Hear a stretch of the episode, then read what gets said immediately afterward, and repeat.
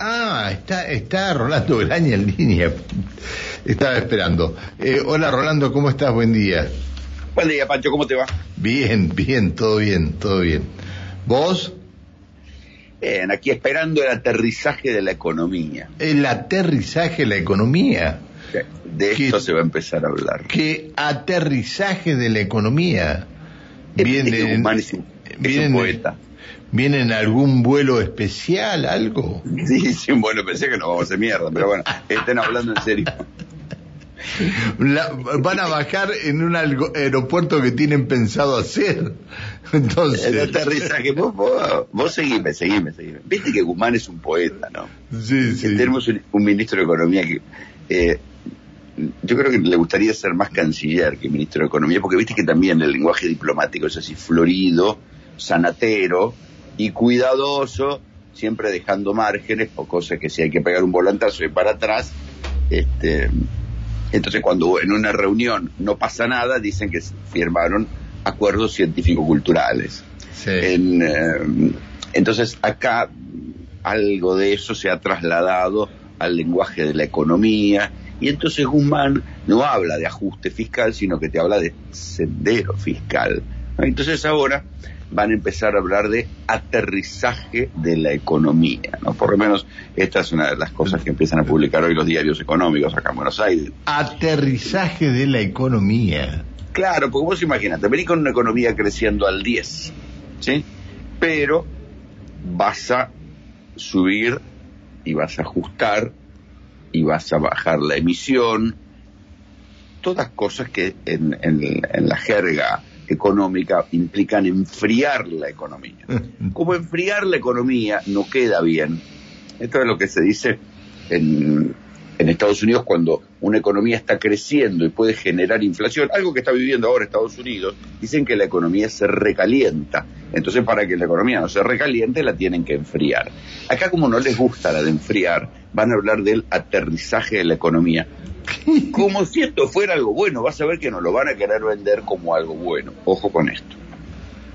¿Qué te quiero decir? Que pareciera que lo que, lo que van a intentar vender es de otra manera algo muy parecido a lo que en su momento tuvo que hacer Macri con el FMI. Acordate. Pero, están, están esperando 40 mil millones de dólares esta gente. Sí, pero es como un pasamanos. ¿sí? O sea, es, eh, incluso desde el propio gobierno están diciendo, a ver, no es que el, FMI no está ganando nada, no es que nos está haciendo un favor al patear los vencimientos. Dice, si hubiéramos hecho y negociado con los dientes apretados desde el comienzo de la asunción de Alberto Fernández, primero con el FMI y después con los bonistas, hubiéramos tenido mejor, más tiempo para discutir y poner una postura dura. ¿Qué, es lo que dicen? Que eh, la Argentina negoció mal, ¿por qué? Porque primero dijo, bueno, me saco los deudores chicos, chicos, entre comillas, que serían los bonistas, que quedaban, y después me doy vuelta y negocio con el deudor grande una vez resuelto el problema de los chicos. Y toda la posibilidad de discutir la legalidad del préstamo de Macri, que fue un disparate incluso para los reglamentos del propio FMI. Charlábamos hace un ratito de eso, sí tenía que haber hecho antes, pero no la hicieron. Alberto, viste que ya lo empiezan a decir, que es un procrastinador, es un postergador, que postergó, postergó, postergó, bueno, se encontró ahora postergando en el peor de los mundos. Pero a, ver, eh, eh, pero tienen que mandar al, Congreso de la Nación para que los legisladores voten por sí o por no. Pero, a ver, sí. No, no, que lo que van a hacer es como un truco por el cual van a mandar una ley así muy guitarrera y genérica con un anexo donde va a estar lo que ellos denominan la letra chica. Ah, ese va, a ser, ese va a ser, este, eso sería cuando bajan lo, lo, lo, las ruedas que venís en el, en el vuelo y se prepara el avión para el aterrizaje. Claro. Ahí bajarían las ruedas bien. Lo que van a hacer es que la, ley sea lo más genérica posible, se va a votar por sí o por no, para no entrar en una discusión desgastante punto por punto sobre los acuerdos precisos. Ayer Guzmán hizo una intervención, porque ya, claro, empezaba a circular tanto esta cuestión de dónde está la letra chica, donde dijo no va a haber letra chica, no va a haber cláusulas secretas, no va a haber documentos secretos. ¿sí? Pero para que cada una de estas cosas, que en definitiva son largas, muchas, muy técnicas, no se discutan en Congreso, van a ser una ley corta, dentro de todo corta, genérica, poética, digamos, ¿viste? con frases generales y qué sé yo, para que se vote. Y después van a mandar en un anexo, en un anexo van a mandar el acuerdo o los compromisos que vayan a tomar. El problema es que ya sea en la parte genérica como en la letra chica, todo eso incluye algunas cosas fundamentales digo, para no aburrir a la gente sobre las cosas, lo que, lo que incluye, dice que el dólar va a tener que estar actualizado. O sea que no se va a poder utilizar más el ancla monetaria que se utilizó el año pasado. Ojo, recordemos que mantener el dólar al ritmo de la inflación a su vez te vuelve sobre la inflación.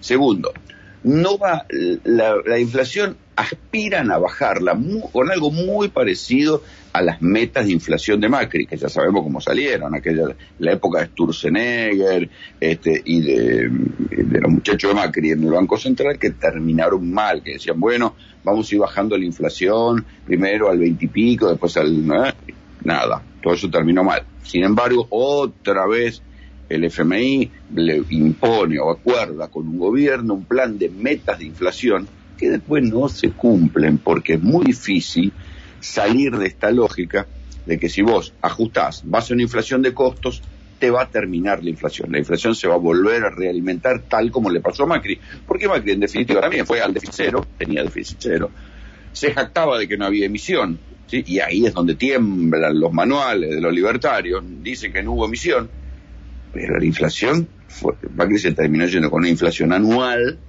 del 53. ¿sí? Entonces, Alberto ha tenido este año una inflación del 51. Claro, Alberto puede decir, pero yo tengo una, una, la actividad económica al 10. Bueno, ese único patrimonio que tenía o que tuvo en estos últimos meses el gobierno, que es la reactivación al 10, fíjate que hoy sale en los diarios que hubo un crecimiento del consumo del 2,5 en enero, producto de las vacaciones y del boom del previaje y qué sé yo, bueno, claro, eh, lo van a eh, rifar. Crece el consumo masivo por primera vez en 12 meses. El, título en los diarios. Crece el consumo masivo por primera vez en 12 meses. Bueno, esto se va a acabar. Lo están diciendo ellos mismos. ¿sí? este, este crecimiento al 10 de la economía, ¿sí? y más el crecimiento del consumo, ahora viene el aterrizaje. Ahora viene el aterrizaje, ¿por qué? Porque va a haber tasas positivas. ¿Sí? ¿Qué quiere decir las tasas positivas? Para, para que la gente entienda. Que siempre la tasa del banco va a estar por encima de la inflación, y si la inflación va a ser el 50, el banco te va a cobrar cuánto? El 60 y pico. ¿Sí? O más. Ya sabemos cómo funciona esto en la Argentina. Va a haber tasas positivas, va a haber un anclaje o por lo menos un, una, se va a acelerar el ritmo de la devaluación del dólar en blanco, ¿sí? eh, y va a haber cada vez más ajuste de los subsidios que a su vez va a realimentar la inflación. Entonces, todo esto lo que busca el gobierno es enfriar la economía, porque piensan que enfriando la economía van a bajar la inflación, porque esto es lo que dice la receta de los manuales del FMI, pero nosotros ya sabemos que a Macri le salió mal y no hay por qué pensar que a Alberto le va a salir bien. Entonces ahí es donde está la cosa trabada. También hay que decir que las encuestas hablan que un 80% de la población está resignada, resignada o cree que el, el acuerdo con el Fondo Monetario Internacional, igual que el gobierno, es el menor de los males. O sea, que lo que si no hubiera acuerdo con el FMI podría ser peor. El gobierno cabalga en este consenso, pero este es un consenso volátil Hoy la gente te dice, sí, sí, hay que acordar con el fondo. Pero esto no es que es una convicción ideológica profunda. Puede que en algún momento la población diga, no, che, si acordar con el fondo quiere decir que va a haber inflación y encima va a haber recesión económica, sacamos el fondo encima. Así de, cosa, de, de volátil está la cosa, ¿no? Lo que vamos a ver es esto, un acuerdo votado en general, casi como si fuera por sí o por no, como un plebiscito, y después una letra chica que dicen que va a llegar al Congreso llena de palabras floridas. Bien. Eh, eh, ¿En cuánto llegamos al riesgo país ahora? ¿En cuánto No, debe estar. Yo no lo sigo ya, pero debe estar en, en 1900, 2000 puntos, ¿no? 2000 puntos. ¿Vos te acordás cuando Machinea lo tenía en 550 y todos se agarraban la cabeza y decían que te debes acordar de esto de Machinea, ¿no? Sí, sí, sí, claro. Cuando todos se agarraban la cabeza y decía, ahora sí que entramos en una guerra económica nosotros, con el riesgo país en 550 puntos. Está en 1900 ahora. Sí, lo que pasa es que también era una economía mucho más globalizada. Sí, sí, ¿no? La- la sí, sí. Después de la caída de la convertibilidad. Lo que me quieras decir, ¿no? Lo que me quieras decir. Pero me acuerdo de aquellos 550 puntos, este, y, y sufríamos más que con estos 1900. Bueno, un peso valía un dólar. Imagínate. ¿Eh? Qué caso serio. Bueno, este, está bueno esto del aterrizaje, ¿eh? Está Sí, bueno sí, viene- Digo para que la gente proyecte, ¿no? Porque eh, mm, lo que se empieza a ver es que este aterrizaje de la economía quiere decir que en los próximos meses va a haber recesión, porque si venís de un crecimiento alto y vas a terminar en un promedio del 3 para el 2022, ¿a cuánto vas a hacer caer? Bueno, yo te voy a- ¿Con qué herramienta?